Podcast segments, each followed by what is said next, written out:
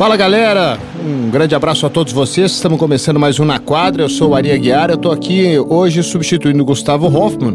O Hoffman tirando férias, merecidas férias do Gustavo Hoffman. Então estou aqui com o Guilherme Giovannoni.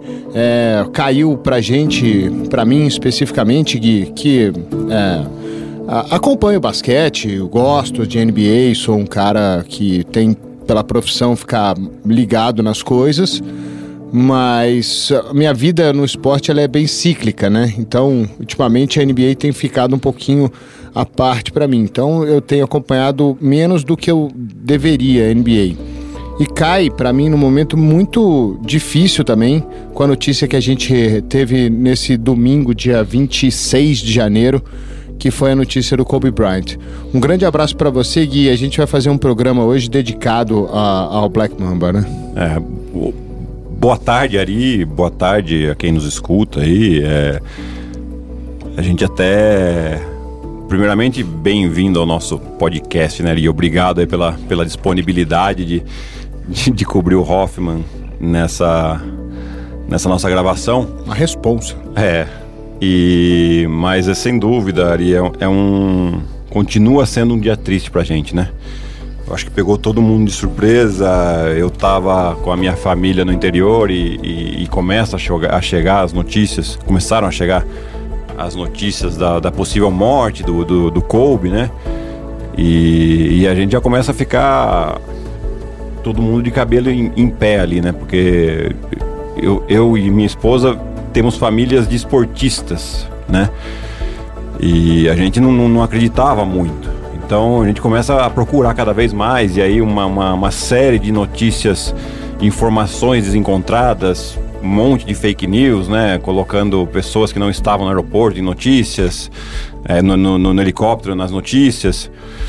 E até que finalmente veio a confirmação nas, nas, pelo, pelo nosso colega americano Adrian Wojnarowski, né? E depois a NBA também soltou uh, o seu comunicado e, e, e é um golpe muito duro, né? Então nós vamos falar é, um pouco, não muito, da carreira aqui do, do Kobe, do que, do que ele realmente representou, não só para a NBA, mas eu acho que para o basquete mundial, né? É um cara que todo mundo lembra. Eu tive a oportunidade de jogar contra ele é, em, uma, em uma ocasião e vai ficar sempre guardado na minha memória. Bom, só para é, podcast é uma coisa que fica eternizado, né, para sempre. Então, para dar notícia, né, no dia 26 de janeiro, por volta das 10 horas da manhã, horário de Los Angeles, o Kobe Bryant no helicóptero dele, que ele sempre usava desde a época que ele jogava nos Lakers, ele ia de helicóptero da sua casa pro Staples Center, o mesmo helicóptero. Ele estava indo para um jogo de basquete de um time que é dele, que a filha dele jogava e eles iam ter um jogo e o helicóptero acabou caindo na região de Calabasas, no sul da Califórnia. É, a, até o momento da gravação desse podcast, as investigações do acidente elas eram totalmente iniciais, então a gente não tinha muita ideia do que é que tinha causado a queda do helicóptero, né? O que a gente sabe é que tinha muita neblina na, na hora, né? Só para dizer também que muito mais gente estava no helicóptero, né? E muita tristeza também, porque a filha, a Diana Maria, filha do Kobe Bryant, de 13 anos, que ia jogar uh, nesse jogo, ela também estava no helicóptero. O John Altobelli, que era um treinador de basquete do Orange Coast College, a mulher dele, Kerry Altobelli, e a filha dos dois, a Alissa Altobelli, que era colega da, de time da Diana, a treinadora de basquete Christina Mauser, a estudante Peyton Chester e a mãe dela, Sarah Chester, além do piloto que era um armênio chamado Aran Zobayan. Então, notícia dada, essa é a notícia, né, da queda do helicóptero que infelizmente com 41 anos tirou a vida aí do Kobe Bryant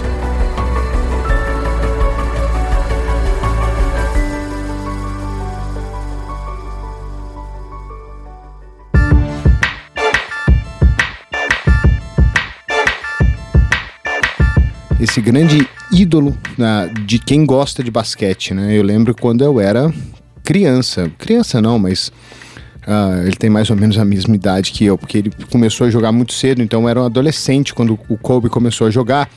E naquela época, Gui, eu gostava muito dos Lakers, porque quando não tinha TV a cabo, o Magic Johnson, o Luciano do Vale nos jogos dele de Sim.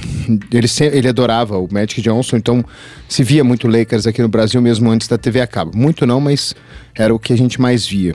Então, é, depois eu comecei a torcer pro Lakers ali, coisa de moleque, e o Lakers amargou uma sequência muito ruim ao longo dos anos, né, que o melhor jogador do time era o Vlad Divac e o Cedric Ceballos, um time que não tinha muita chance de ir a muito lugar. E ele surge ele surge e é uma coisa assim, uma mudança absurda, né? Porque assim, chegou o cara, a grande estrela que vai dar alegria de novo que o Magic Johnson deu 10, 12 anos antes.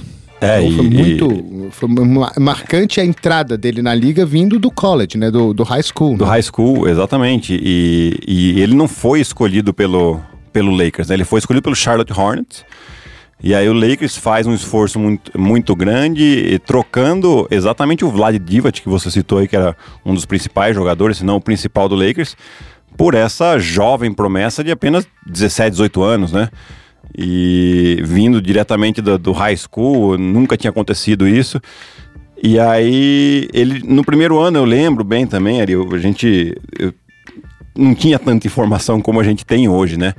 E eu tinha um amigo meu que ele, eu não sei como, naquele, naquele, no ano 96, 97, ele conseguia a informação e falava, não, falava, olha esse menino aí, veio direto da escola, é, na, nos nossos times, né, de categoria de base ainda, eu jogando no Pinheiros, vamos prestar atenção nesse menino que ele é bom de bola. E aí a gente viu o jogo do Lakers, e, ló- lógico, no primeiro ano ele não tinha tanto espaço, né, porque um garoto de 18 anos. Talvez nos primeiros três anos ele não teve espaço, É, né? E aí ele, e aí a gente começou a ver, prestar Até atenção no Porque o cara. Lakers naquela época tinha o Nick Van Exel e o Eddie Jones, né? Que eram os titulares ali, jogavam bem, né? eram bons jogadores. O Lakers ia pro playoff também, mas não era aquele o Lakers que depois a gente foi ver, né? Foi conhecer realmente. Então, ele já ali com 18 anos, quando ele entrava, tipo, a gente fala, nossa, mas ele é fominha, né? Tipo, não entendia tanto do jogo ainda, mas era um cara já mostrava a personalidade que ele tinha, né? E, e isso ele foi a principal característica da, de toda a carreira dele. Sempre é, essa vontade enorme de ganhar, de ter um protagonismo muito grande. E ele conquistou, né? é, Todo esse protagonismo ao longo da sua carreira. Mas esse protagonismo do Kobe, ele demorou um pouco pra vir, porque depois que o Phil Jackson chega em Los Angeles, é que o time muda realmente para um, pro, pro patamar de ser um, um candidato fortíssimo ao título. A NBA talvez fosse mais equilibrada até naquela época, Sim. né? Então, quando o Phil Jackson chega e junto com ele o Shaquille O'Neal, É. aí o time toma um, um outro ar. Só que o Kobe, com o Shaq no time, lógico que ele era importante, mas o Shaq era a grande estrela do time, né? Porque Sim. ele vinha já de anos já na liga, ele já tinha uma final com o Orlando Magic, ele tinha perdido pro, pro Houston, mas ele já tinha uma final de NBA no currículo. né? Então ele, eh, pela presença dele, pela quantidade de pontos que ele fazia e tal, ele era a grande estrela daquele time ainda, né? É, algumas coisas, né? Ele era a grande estrela, ele estava no, no auge da carreira ali. A gente, se a gente pegar os números do cheque, é uma coisa fora do comum para um cara do tamanho dele. A liga era dominada por super pivôs, mas claramente ele sozinho não ia conseguir ganhar. E aí sim tem essa conexão com o Kobe muito grande. O Kobe queria ser ele, a estrela do time normal, e faz, faz parte, como a gente já falou aqui, da personalidade dele. Tanto que depois ele, ele acaba virando. Mas enquanto o Shaq estava lá, ele era a parceria perfeita, porque era um cara que tinha batida para dentro, ele conseguia ah, atrair muito a atenção da defesa, abrindo ainda mais espaço pro Shaq, né? Então até a gente é, comentou num Sport Center lá do, do- no dia da morte do, do Kobe que o, o- os, os três títulos do primeiros títulos da, da, dessa era aí do Kobe Shaq, eles sem o Shaq não, não aconteceriam. Mas sem o Kobe também não aconteceriam. Não, tanto que ele foi importante em diversos momentos ali, né? Ele foi o jogador clutch em diversos momentos difíceis ali Sim. de séries, né? Teve séries contra o Portland ali no primeiro título que foi No jogo 7, né? é. Eles estavam. O jogo tava indo embora. Eles iam perder aquele jogo pro Portland ah, em casa, né? E aí eles estavam perdendo por 15 pontos, quase 20 pontos no terceiro quarto. E eles começam uma reação espetacular. E a imagem daquele jogo é aquela ponte aérea que ele joga pro Shaq. E ali, quando, depois daquela volta, fala, não perde mais, porque daí o ginásio vem abaixo, eles estão já super animados, viraram o jogo, enfim, aí já, já conquista o título da conferência naquela, naquele ano. E depois ganha a final do Indiana Indiana, Pacers. Pacers. né? O Pacers é o. é Indiana Pacers, do, do, do Red Miller, o Larry Bird, de técnico, né? Com, com o Travis Best no time, com o Rick Smith. Também era um timaço, mas ali no, no, para aquele time do, do Lakers, ele era muito difícil ganhar. E aí tem 2000, né? 2000 e 2001, que são os outros dois títulos, né? É, 1 e 2. 2000, É, 2001, 2002. 2001, 2002, exato. É, que ele também. Os três são com o, Shaq, obviamente, mas ele foi parte decisiva em, em vários momentos, né? O Lakers era um grande time de duas estrelas, né? Sim. Ele já tinha. Ah, em algum ponto da, da, daqui- daquele ano tirado um pouco dessa história que o Shaq era o cara do time, né? Sim, é, teve aquele ano de 2004 também, né? Que eles montam um timaço que ainda Até tinha hoje ninguém Shaq. sabe como é que eles perderam pro Detroit aquele ano, né? Exatamente, ainda tinha Shaq e Kobe, chega Gary Payton e o Cal Malone. Eles falam, não é possível. É, é a primeira grande panela, né, entre aspas, que foi formada aí na, na NBA. E, e ainda assim, eles conseguem perder. hum, Falar assim, até a gente diminui muito o Detroit, né? Mas é, ninguém esperava uma derrota do Lakers pro Detroit naquela final. E aí foi, acho que foi um pouco estopim pro Shaq sair também, né? Que já querer procurar novos, novos ares. E quando o Shaq sai, aí ele assume realmente todo o protagonismo é, do Lakers, que ele sempre quis. Muda, inclusive, o número da camiseta, né? A gente vai até dar alguns números aqui depois. E, e para depois, com outros protagonistas do seu lado, mas ele sendo a, principal estrela, ele conquista mais um bicampeonato. É, e tem um momento marcante depois dessa derrota pro Detroit Pistons, que aí é quando o Shaq sai, né? É, Aí o Shaq sai, vai pro Miami Heat e o Phil Jackson não continua. isso. Né? O Phil Jackson vai embora e o, o Kobe tem até a proposta para ir pro Los Angeles Clippers. Aham. Mas ele, ele nega a proposta e assina um contrato com o Lakers de sete anos. Sim. Depois da, daquele, daquele ano, né? Aqui é minha casa, aqui que eu vou ficar. E, E talvez aqui quem manda sou eu, É, né? então, aí ele, ele toma o time pra ele, né? Ali ele toma o time pra ele, né? Exato. Ali podia chegar quem é que- quem fosse na época. Né? Depois que ele ganha três títulos, né? Com cheque ou sem cheque, que ele tem proposta pra ir embora, vai todo mundo embora e ele fica e assina um contrato e demonstra esse carinho pelo, pelo Lakers, ali podia chegar a maior estrela da liga no momento, que talvez fosse ele mesmo, Uhum. mas podia chegar qualquer um Exato. que era o time do Kobe. Aí já era. já- o, o- o- a outra superestrela seria mais coadjuvante do que ele próprio. Foi aí, foi, aonde do que ele, ele próprio foi quando o Shaq tava lá. né? aonde ele, ele põe um, uma marca, né, um rótulo, né, tipo, eu sou do Lakers, vou sempre ser e aqui é minha casa, né? Porque a gente se a gente pega até mesmo o próprio Shaq, ele não começou no Lakers e depois não terminou no Lakers. Eh, a gente vê hoje o, LeBron também não tem uma história com o Lakers, chegou agora, né? E até uma coisa interessante de falar, porque a última grande estrela mesmo que o Lakers produz via draft, né? É o Kobe Bryant.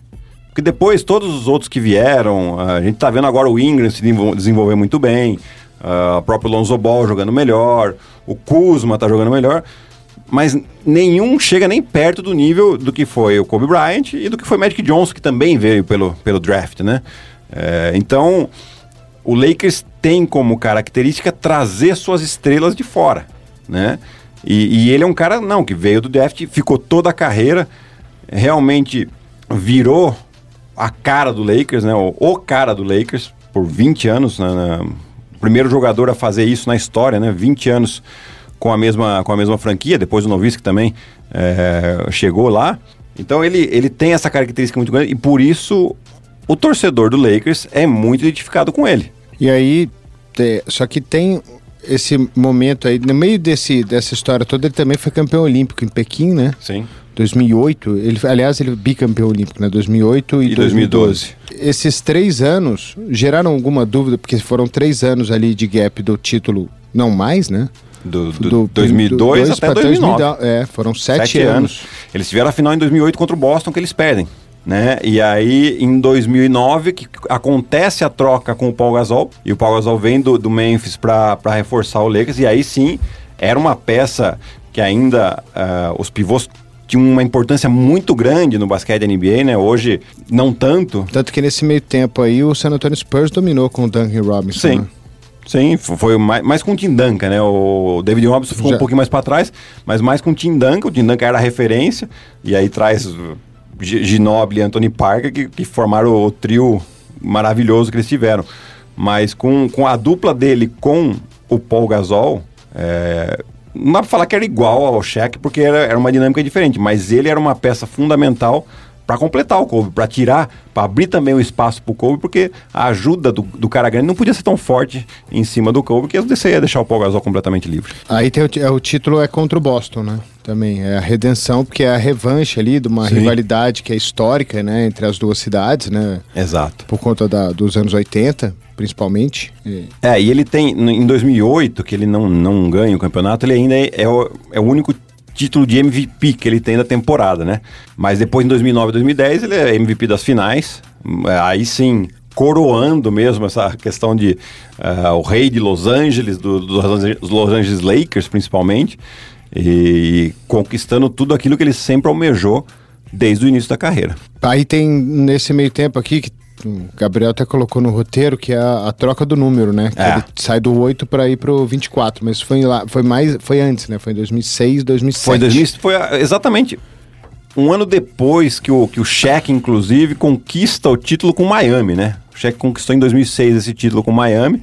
E aí parece que ele quer dar uma- um outro norte. Fala, não, é, agora eu sou outro jogador. Hum, Esqueçam o jogador que eu era ao lado de Shaq, né?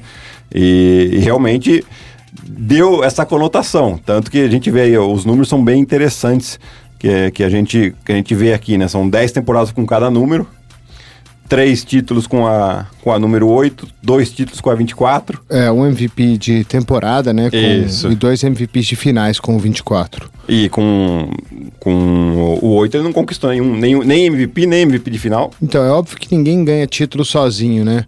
Mas demorou demais para ele mostrar que ele era esse jogador que, é, comparado ao Michael Jordan, demorou até ele ganhar do- os dois títulos por ele mesmo? Olha, Eri, Ou antes? é, eu, eu acho que, é, que não, assim, né? Porque no final das contas ele. é, eu acho que é da grandeza do jogador também entender quando você tem um cara no seu time que está num, num nível um pouco melhor, por mais que os dois sejam super estrelas, e você entender que é ele que vai ter um protagonismo maior. E, e quando o jogador entende isso e aceita o, o seu papel dentro do time, ele mostra para mim uma, uma grandeza enorme também, assim, né? Um, é um cara que tá realmente abrindo mão do, do próprio ego em prol da equipe, né? Então, por isso que eu não gosto muito desse, ah, mas ele não era o protagonismo. E daí, o cara ganhou, você vai, você vai tirar o valor que o Pippen tem, tinha nos títulos do Chicago? Impossível se tirar esse valor do cara. E ao mesmo tempo, a mesma coisa que eu vejo o Kobe nesses três títulos, eh, junto com o Shaq. E depois, quando ele teve a questão do protagonismo, ele também eh, respondeu à altura. Então eu acho que pra mim dá ainda mais valor pro cara. Quando é que você jogou com ele, Gui? A gente jogou um amistoso em 2012 em Washington, Brasil e Estados Unidos, antes de ir para a Olimpíada de Londres. Né? E, e era um timaço a equipe do, do, dos Estados Unidos. Ele era a principal estrela, tava o LeBron também, Carmelo, enfim, era um timaço. E aí a gente acabou indo para lá, fizemos, fizemos um jogo parelho, inclusive, com eles. Barack Obama na, na, na arquibancada assistindo. E e aí eu tive um- uma oportunidade de conversar um pouquinho com o cara no meio do jogo, né? Era um lance livre. Eu não sei se ele virou pra mim e falou alguma coisa. Eu não lembro o que, que a gente conversou. Eu sei que eu comecei a falar em italiano com ele, porque eu lembrava que ele falava italiano por ter crescido na Itália. E eu falei, ah, não, vou, vou, vou, Mandar um italiano vou aqui. esbanjar aqui, vai. E aí ele me respondeu, eu- ele- e aí ele começou a me responder em italiano. Ele falou, nossa, é verdade, vocês falam tudo quanto é tipo de língua latina, aí vocês conseguem falar, né? Eu falei, não, pô, mas eu, que eu tô, tô jogando, tava jogando, joguei na Itália há muito tempo e tal, mas tipo, 15 segundos de conversa, que era o tempo que durava o lance livre ali. É, e essa é a memória que eu tenho é, que não vai sair nunca da minha cabeça, né? Mas de ver ele jogar dentro de quadra, movimentação, você que é o cara que jogou basquete a vida inteira, entende basquete pra caramba, ver a movimentação dele ali dentro de quadra para jogar contra, para marcar, porque você vê fora mesmo que você seja um expert no, no, assunto, você vê fora uma coisa, mas você tá dentro da quadra vendo ele se movimentar e tal, vendo ele jogar, o jeito que ele bate a bola, o jeito que ele arremessa, o jeito que ele pula, o jeito que ele sobe. Tem uma percepção disso dentro da quadra diferente do que via fora? Tem, Ari. O que, o que a gente sempre busca fazer, né? É estudar o adversário, né? Não, que, qual que é, os, que é o ponto fraco do cara para você tentar fazer com que ele vá para esse lado. E o Kobe era difícil, porque o cara ia para direita, ia para esquerda, é, jogava num contra um de frente, jogava muito bem de costa, pé de pivô, arremesso de três, rápido.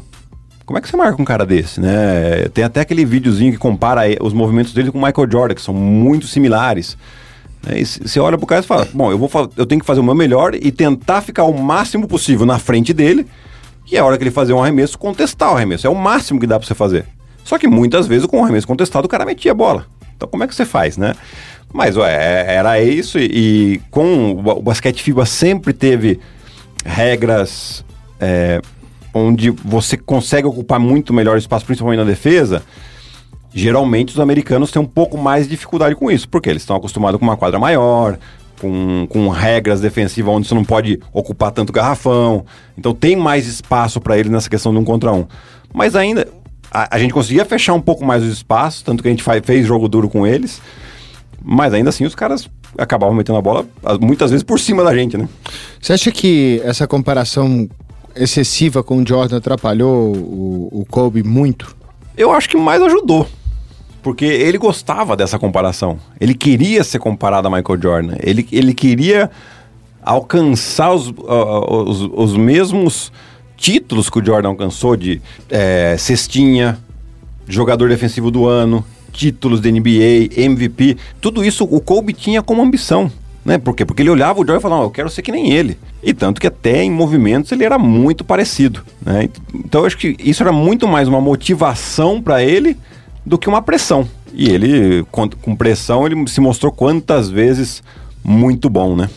E Bom, ele tem os jogos, né, destaques individuais, jogos históricos também, aquele jogo de 81 pontos contra o Toronto em, em 2006, né?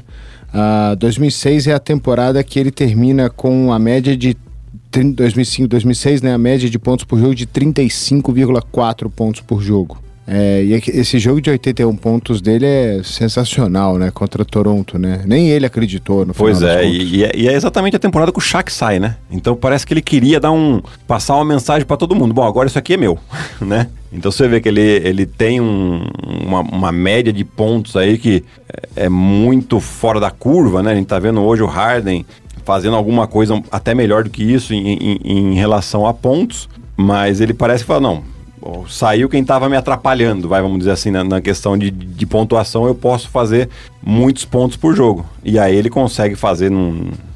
E eu lembro que esse jogo, no final, ainda ele nem jogou o final do jogo porque tava, já estava de, decidido, né? E ele estava com 81 pontos, segunda maior marca da história, né? Só fica atrás do Chamberlain com 100 pontos no jogo. É, que é um jogo que é, provavelmente ninguém vai vai bater, né? Muito Sem difícil. Pontos, é difícil. Hoje os times estão marcando 120, 120 pontos por jogo, quando muito. É. Né? Então um cara marcar 100 pontos vai ser algo é, praticamente impossível de, de acontecer no basquete NBA daqui para frente, né? É, eu acho difícil também. A gente, a gente já viu aí um... jogos até próximo 60... aos 150 pontos, com jogadores com 60. É, o 60 vai. Ou 70 do Devin Booker, que Devin Booker que fez. Mas, cara, falta 30 ainda. É, então. falta um jogo muito bom falta... na carreira de um cara. Pois é, 30 pontos hoje num jogo é uma marca sensacional. É, exatamente. É uma grande marca hoje, 30 pontos num jogo, né? Para um jogador, para um jogador é. qualquer, né? Porque, tanto que Uh, o Harden tem uma média que é 30, tá com a média 38, 39 isso, pontos por jogo. Isso, isso. É, é um negócio assim, surreal, fora do. E a gente comum. fica imaginando, né? Ah, talvez um jogo com duas prorrogações, com três prorrogações, mas para um jogo ter duas prorrogações, três prorrogações, é um nível de tensão muito grande, é, é, é um nível de competitividade muito grande Que aí aumenta a dificuldade pro cara fazer esses pontos, né? Porque você, pega um time que ele nem o Kobe ganhou o jogo por 20 pontos. E aí ele tá claramente um time tá numa intensidade muito maior que o outro e ele aproveita o momento. Não, e mais, né? Que se o cara tiver. hum, Uma grande estrela tiver no dia dela e o jogo abrir demais, é capaz do técnico tirar o cara até pra poder poupar. Então, Pra não correr risco também, né, Ari? então assim, esse jogo de 81 pontos dele é algo é, fantástico que também dificilmente alguém vai chegar perto, né? Difícil. Fora isso, são 18 participações em All-Star Game, né? Isso, É. tipo, das 20 temporadas dele, 18 ele foi pro Jogo das Estrelas. Sim, e com, com direito a ser MVP também lá na Filadélfia, que é onde ele nasceu, onde o pai dele teve carreira, né? Histórias muito, muito bacanas aí que a gente é, consegue ver sobre o Kobe jogando. Ele, ele no primeiro ano dele indo pro, pro campeonato de enterradas também, fazendo aquela enterrada por baixo da- das pernas. Que até hoje é das- copiada, né? Até hoje é copiada, né? Então olha quanta coisa o cara já não já não, não proporcionou pra gente em todos esses anos dentro da quadra. Depois tem as coisas fora da quadra também que ele começou a fazer. E o legado dele, tipo, é, tanto que, porque assim, é, eu sempre escutei dizer, quando era criança, assim, que a NBA, ela tava em baixa, na década de 70 e tal. Aí com o Larry Bird e o Magic Johnson, e essa rivalidade Celtics e Lakers, a NBA deu uma revigorada Sim. né? Então, assim, meu ponto é, eu, eu também sou assim, assim, é claro que eu falei pra você que eu torcia pro Lakers e tal, mas como eu sempre gostei de esporte, eu sempre gostei de ver os atletas. Sim. Eu gostava de ver os caras. Eu ia ver jogo de beisebol, eu gostava de ver jogo de beisebol do Randy Johnson arremessando. Sim. Né? Eu gostava de ver do, do Jim Tomey, que era um cara que eu adorava, rebatendo. Então, eu gostava de ver jogo do Chicago porque o Michael Jordan jogava. Eu gostava de ver jogo, sei lá, do, do Lakers porque o Kobe Bryant jogava. Eu gostava de ver jogo do Portland pra caramba porque o Clyde, Uhum. Clyde Drexler jogava. jogava. Gostava de ver jogo do Houston porque o Olajuwon jogava. Então, assim, você gosta do jogador. Claro Sim. que muita gente vai criando afinidade maior com um time ou outro e tal, Sim. começa a torcer. Mas eu acho que tem muita gente que, que, que é igual a mim também, que gosta de ver os jogadores. Ah, é só a gente pegar a quantidade de torcedores que Cleveland tinha e agora que pararam de torcer pro Cleveland estão torcendo pro Lakers por causa do LeBron, né? Então, é, o legado desse cara mundo afora é algo que não dá nem pra medir, né? É. E eu acho O que ele tem fez pelo, o que ele fez pelo, pelo basquete, o que ele fez pela NBA, ele, o Jordan, o Bird, o, o Johnson, o que, o que eles fizeram pra NBA é algo Sim. muito difícil de, de, de medir até, né? E ele é, foi um jogador que começou a, a- a- a mudar um pouquinho o jogo no sentido de que a gente tinha uma liga bem dominada pelos super pivôs. Então a gente vinha de Olajuwon, de Pat Ewing, Tim Duncan, David Robinson, Shaquille O'Neal. E aí a- começa a aparecer Kobe Bryant, aí depois mais pra frente vem o LeBron, vem o Carmelo, o Steve Nash, né? E começa a, a gente vê começa começa a ver um jogo mais plástico, mais rápido, mais de arremesso de meia distância e de longa distância. Eu acho que é muito desse legado dentro de quadra que a gente vê dele, de um, de um cara obcecado pela vitória e por treinamentos. Né? Quantas histórias a gente já não escutou dele na off-season de ficar treinando quatro horas sozinho, arremesso, arremesso, arremesso, porque ele queria ser o melhor. Né? Não simplesmente o melhor que ele podia ser, mas ele queria ser o melhor, ponto. Né? Então eu acho que é essa, esse legado aí que ele, que ele deixa pra gente dentro de quadro. Um cara extremamente competitivo, trabalhador e exigente, né? Com ele e com os companheiros também. Então é. Porque às vezes acho que é talento puro, né? É, Que não. o cara não vai pra quadra de manhã, ele não acorda cedo, de que ele acorda. Às vezes acha que o cara acorda, sei lá, 10 e meia da manhã, come um pão com manteiga, fica com o pé esticado vendo televisão e tem jogo à noite, ele vai lá e arrebenta. Não, não tem nada disso. O cara era realmente obcecado. E, e- e colheu os frutos de todo esse trabalho dele na quadra. né? Então, é, títulos, MVP, cestinha, até anteontem, até a véspera da morte dele, ele era o terceiro maior cestinha. E aí o LeBron passa ele nesse jogo, né? É, um jogo contra Boston, contra o maior, um o maior rival do Lakers. Olha, olha a ironia do destino aí que a gente acaba vendo nesses.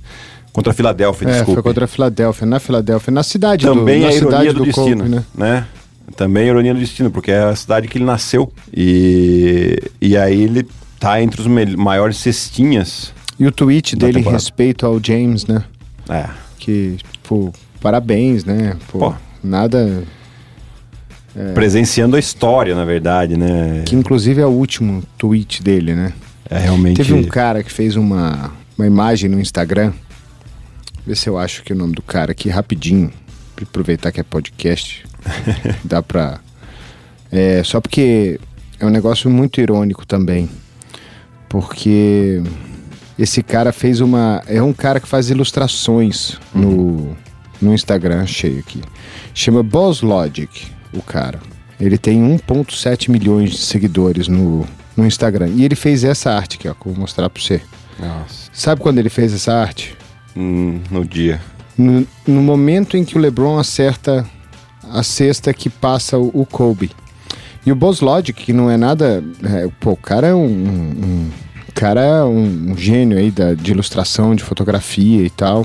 Ele, ele fez esse negócio e o irmão dele falou pra ele: falou, pô, cara, desse jeito parece que o Kobe morreu. Nossa. Tipo, horas antes. Meu Deus. né? E aí ele falou que você tá louco, não tem nada a ver. Né? E ele, tanto que a hashtag que ele usa é Greatness King James, né? Não tinha nada a ver, era só o Kobe Bryant passando o LeBron na frente dele. E aí, tipo, 18 horas depois acontece o acidente. Meu Deus. Que é, tipo, muito, muito triste, né? Mas a, até não teve lá. Até tem gente xingando ele no, nos posts e tudo mais por causa disso aí. Bom, enfim. O que mais que a gente tem pra falar? Ah, as lesões, cara. As lesões. Se não fossem as lesões, poderia estar.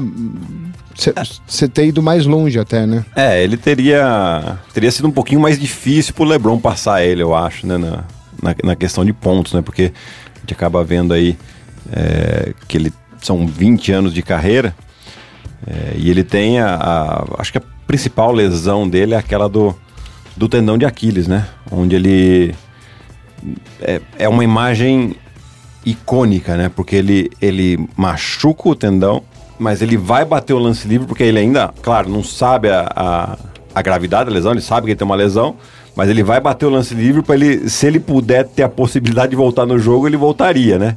Então ele vai sozinho andando e ele nem, nem manca, né? Ele vai andando, bate os lance livre e depois sai da quadra para ver o que ele tem. E então assim, é uma, olha o gesto do cara tudo em cima da mentalidade dele, naquela mamba mentality que a gente sempre tá vendo todo mundo falar disso, né? De, de- de ser sempre um competidor muito grande. Então, até na lesão, o cara teve esse nível de competitividade muito alto. E o lugar dele na história, entre os grandes, assim?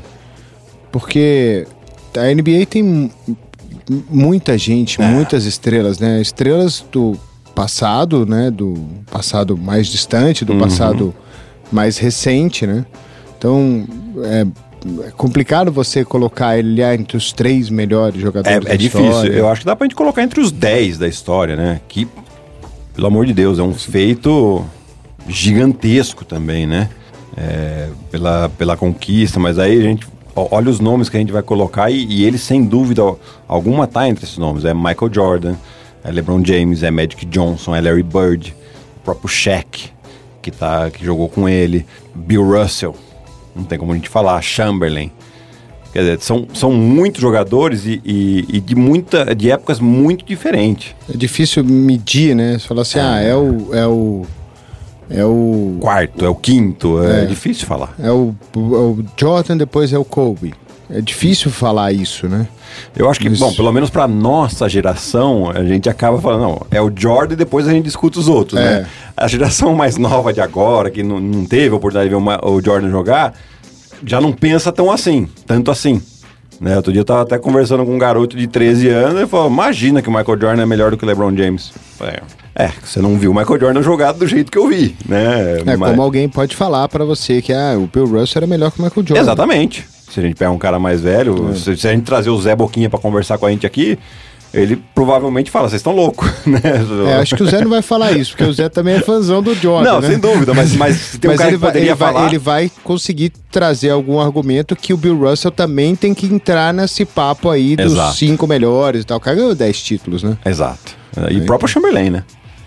O Chamberlain que foi o jogador que fez 100 pontos por jogo, teve temporadas de média de 50. Carinha Abdul-Jabbar. Carinha Abdul-Jabbar. Ó, Quem, quem tá esquecendo É. aqui o, o nível dos caras, né? Então, difícil mensurar isso aí, né? Tipo, é um, é um dos grandes da história, vai deixar um legado É. espetacular na NBA. Quem viu o Kobe jogar viu momentos de extrema magia dentro de quadra, né? Coisas espetaculares. Tem uma imagem daquele lance que o Jordan faz aquela cesta contra os Lakers, né? Que ele muda de mão no ar e faz a bandeja, que tem aquela montagem que eles fizeram que o Kobe repetiu também. Aham, nossa. né? Então tem aquela, aquela montagem é Maravilhosa. demais, né? É. Então, assim, são momentos mágicos mesmo dentro de quadro. Acho que essa, essa discussão se ele foi o melhor, o segundo melhor, o terceiro melhor, era até um pouco menos importante, né? Sim, Acho que é só para, assim, deixar pontuado que ele é um dos grandes da história e que ele fez a sua passagem na NBA e nunca vai ser esquecido, né? É, e, depois que ele você parou lembrar também. de NBA, você vai falar assim, pô, Kobe Bryant. Depois que ele parou também, né? Apesar de ter tido pouco tempo até hoje, mas ele fez coisas interessantes, né? O próprio Oscar, que ele ganha na- no curta-metragem da carta de despedida É dele. porque depois que ele aposenta, ele vai fazer. o- Ele vai mexer com o cinema, né? vai mexer com cinema. Aí ele tava. Ele tinha esse time que a filha dele jogava, então ele tava, de uma maneira ou de outra, estimulando o basquete feminino, né? Quer dizer, uma super estrela do, do- da NBA do masculino. Claro que tinha o, o interesse por causa da filha, mas de um jeito ou de outra é- era uma maneira de, de estimular a, a modalidade feminina também. Né? E, e agora no, no Mundial da China ele foi embaixador, né? No Mundial da, é, masculino. Então, assim, fora de quadro, o cara era, continuava envolvido com basquete, muito envolvido. E eu não, não duvido se ele voltasse a assumisse alguma posição no Lakers também mais pra frente. Enfim, era um cara que não ia sair do basquete jamais. É, e o Kobe tem. Ele sempre foi uma super estrela, né? E uma super estrela meio low profile até, né? É. Ele não, não- Você não. Dificilmente você via ele em, em eventos muito badalados. Claro que você via um ou outro, sei lá, festa de Oscar, sei lá se apareceu ou não. Mas não era uma coisa que você. Ah, ele tava tweetando, ou uau, tirou foto com não sei É, quem. Não, festa na balada na casa do Kobe Bryant. não né? imagina. Isso aí jamais, né? Então, Era tão focado na carreira dele que ele nem pensava nisso. É, que mais que, que a gente tem pra falar do. Ah, eu acho que do, do Dallas, que anunciou que vai aposentar a camisa 24 da, da franquia, né? Em, em homenagem a ele. O Lakers tem a 8 e a 24, né? É. Isso é louco, né? Coisas que só ele fez, né? É. Tem um, duas camisetas aposentadas.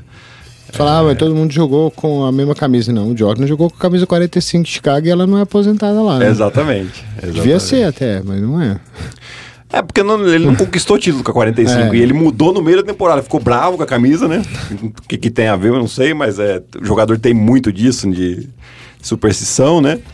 E, e ele falou, e aí ele trocou de camiseta e não conquistou nada. O Kobe conquistou com as duas. E aí achei muito é, e é- interessante. E é, isso aí. louco, né? Porque assim, são 10 temporadas com cada uma, né? É. E três títulos com a 8, dois com a, 10, com a 24, quatro finais com a 8, três com a 24, É. que é Ah, são números impressionantes, né? Você vê ele, 20 temporadas, o cara chegou em sete finais. E tem o jogo dos 60 pontos com o Jazz já no final da carreira, né? O último jogo. Pra, pra selar mesmo, né? Até é, Tem- conversando com o Marcelinho tá Huertas, né? muita dor, né? E conversando com o Marcelinho Huertas que ele tava no jogo, né? E ele fala, mano, o cara tava iluminado. Você vê que ele queria fazer daquilo o, o cenário dele. E tipo, era, era um jogo que o Lakers não tinha mais chance de classificar playoff nem nada. Mas você via que ele colocou uma importância tão grande que ele fez o que fez. Né? E aí é legal que ele tem uma conversa com a, com a, com a, com a filha dele, né? E a, filha falou, nossa pai, você conseguia fazer isso? e ele fala, eu fiquei feliz porque minha filha viu do que eu era capaz. Ela pegou só a parte final da minha carreira, né? Quando, ele, é, quando ela começou a entender realmente de basquete, né? E ela pôde ver tudo aquilo que o pai dela era capaz de fazer. Tem o último jogo no Staples Center também. Esse jogo do Utah Jazz é em Utah, não é? Não, acho que é no, é no, no Staples, Center. Center. No Staples, é no Center, Staples Center. É esse jogo que eles estão perdendo e, e, ele começa a meter bola e é esse mesmo. É esse jogo, é né? É esse mesmo. Ah, então é esse jogo mesmo. Porque esse jogo aí, é... eu ganhei uma grana nesse jogo aí, por causa do Kobe Bryant. Porque eu tinha certeza que o Lakers ia ganhar. Em algum momento eles estavam perdendo de 10 pontos ali no final do jogo. Aham. Uhum. É, e eu tinha certeza, falei, cara, ele não vai perder o último jogo dele, não tem como. É. E aí eu entrei no site lá que apostava e tuchei no negócio. Falei, é agora, uhum. vai embora. E o Lakers estava pagando 6 para 1. É, porque se, se você aposta é, no, no, último fi, quarto no finalzinho, perdendo, né? perdendo por 10. Falei, não vai perder, não tem como perder. Falei, seria coisa, tipo, muito absurdo o Lakers perder. E eu arrebentei aquele dia lá. E, e é legal que a maneira com que ele termina, né? Fica essa imagem. Quer queira ou quer não, ficou essa imagem do Independente, não, não, importa que ele não foi playoff nem nada, importa que ele deu o máximo que ele tinha para dar nesse último jogo e saiu vitorioso do jeito que você falou, né? Muito legal isso. Olha só, eu tava vendo uma matéria aqui agora no computador que nesse jogo de despedida dele foram, foi vendido 1 milhão e 200 mil dólares em produtos só com a marca do Kobe Bryant, só nesse último jogo dele. Impressionante, né? Esse é o impacto que o cara tem. É. Bom, e tem o, o texto dele, né? O Dear Basketball, né? É, o texto que, que eles fizeram, acabaram fazendo um curta-metragem, onde o próprio Kobe narra o curta, né, lendo esse texto, e que acaba ganhando o Oscar, né? É um texto bem bonito aí, né, Ari? Ganhou o Oscar de 2018, então a gente pode terminar o podcast então com o texto dele, o Dear Basketball, uhum. em português, né? Claro. Ah, então, você me permite, Gui? Por favor, Ari. Dear Basketball. Querido basquete, Desde o momento em que comecei a usar meias do meu pai para fazê-las como uma bola e arremessá-las como se eu estivesse ganhando um jogo imaginário com a cesta da vitória no Great Western Forum, eu sabia que uma coisa era real. Eu me apaixonei por você. Um amor tão profundo que eu dei a você tudo de mim, desde a minha mente e o meu corpo ao meu espírito e minha alma. Um garoto de seis anos, cheio de amor por você, eu nunca havia visto o fim do túnel. Eu só via a mim mesmo saindo de lá. Então eu corri. Eu corri para cima e para baixo em todas as quadras após cada bola perdida por você. E você me perguntou sobre minha disposição. Eu dei a você o meu coração porque eu vim com muito mais. Eu joguei sob condições de transpiração e dores, não porque você me desafiou, mas porque você me chamou. Eu fiz tudo para você, porque é isso que você faz quando alguém o faz sentir vivo como você me fez sentir. Você deu a um garoto de seis anos o seu sonho de jogar pelos Lakers e eu sempre vou amá-lo por isso. Mas eu não posso amá-lo obsessivamente por muito mais tempo. Essa temporada é tudo o que eu tenho a oferecer. Meu coração pode sentir as marteladas, minha mente pode ficar moída, mas meu corpo sabe que é hora de dizer adeus. E está tudo bem. Eu estou pronto para deixar você ir. Eu gostaria que você soubesse disso para que nós possamos saborear todos os momentos que nós ainda temos juntos, para o bem ou para o mal. Nós demos um ao outro tudo o que tínhamos. E nós dois sabemos, não importa o que vier em seguida, eu sempre serei aquela criança com uma bola feita de meia, com uma lata de lixo no canto, com cinco segundos para acabar o jogo e a bola nas minhas mãos. Cinco, quatro, três, dois, um. Mamba out.